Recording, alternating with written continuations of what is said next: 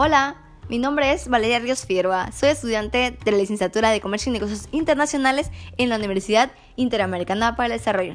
Y el día de hoy les platicaré de un tema muy interesante, en el cual daré a conocer el diagnóstico de la empresa Mama Mangos, asimismo destacando las características de sus etapas en las actividades que realiza diariamente. Comencemos. Mama Mangos es una empresa dedicada a la producción y comercialización de algunas de las variedades de mango, así como lo es Ataulfo y Tommy. Su principal mercado es la exportación de fruta con destino a Canadá, Estados Unidos, Monterrey, Guadalajara y México satisfaciendo las expectativas y estándares de calidad que exigen los clientes para su buen consumo. La capacidad de exportación que tiene la empresa es de 15 a 20 embarques semanalmente. Aproximadamente cada embarque lleva de 10.000 a 15.000 kilogramos, cada una de ellas.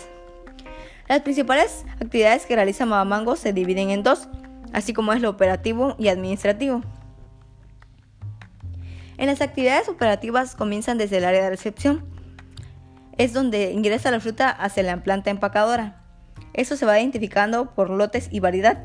Posteriormente se procede al pesado, donde la unidad de verificación realiza actividades de muestreo conforme a la NOM 075 FITO 1997 para verificar que los lotes se encuentren libres de larvas de mosca en la fruta.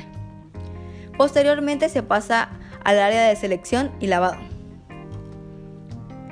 donde la fruta es sometida a inspección visual para poder separar los mangos defectuosos como podría ser por roña o por manchas bacterianas.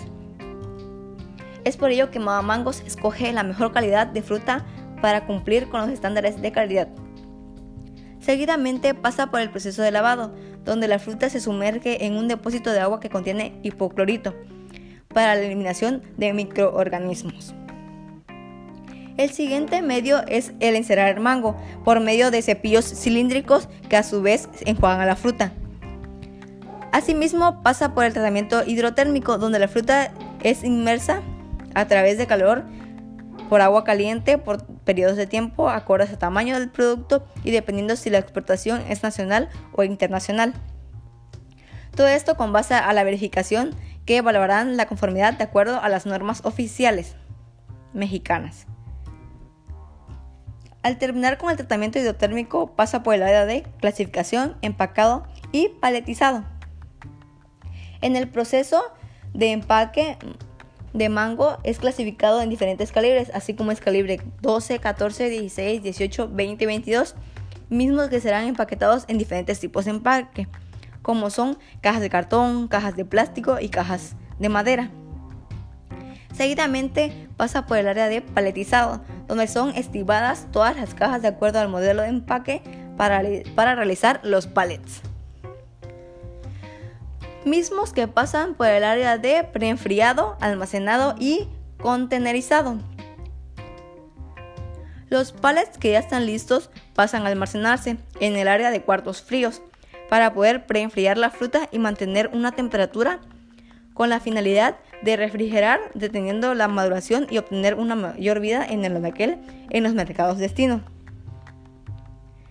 Después de tener la fruta a la temperatura deseada, la fruta espera a ser cargada por una unidad de transporte, donde el termo debe ingresar con la misma temperatura que estaba la fruta. Una vez embarcada la fruta, finalmente se sellan las puertas con el sello certificado para que culmine el proceso de fitosanidad hasta llegar a su destino. Y en las actividades administrativas se realizan los asuntos contables, así mismos como los trámites de documentos necesarios para la exportación, se ve la publicidad de la empresa, se lleva un control de los materiales, así como son las cajas, tarimas, esquineros, etc. Y también el control de embarque que se realizan diariamente. Bueno, espero que, este podcast te haya gustado y sea de mucha ayuda para ti. Muchas gracias y nos vemos en la próxima. Hasta luego.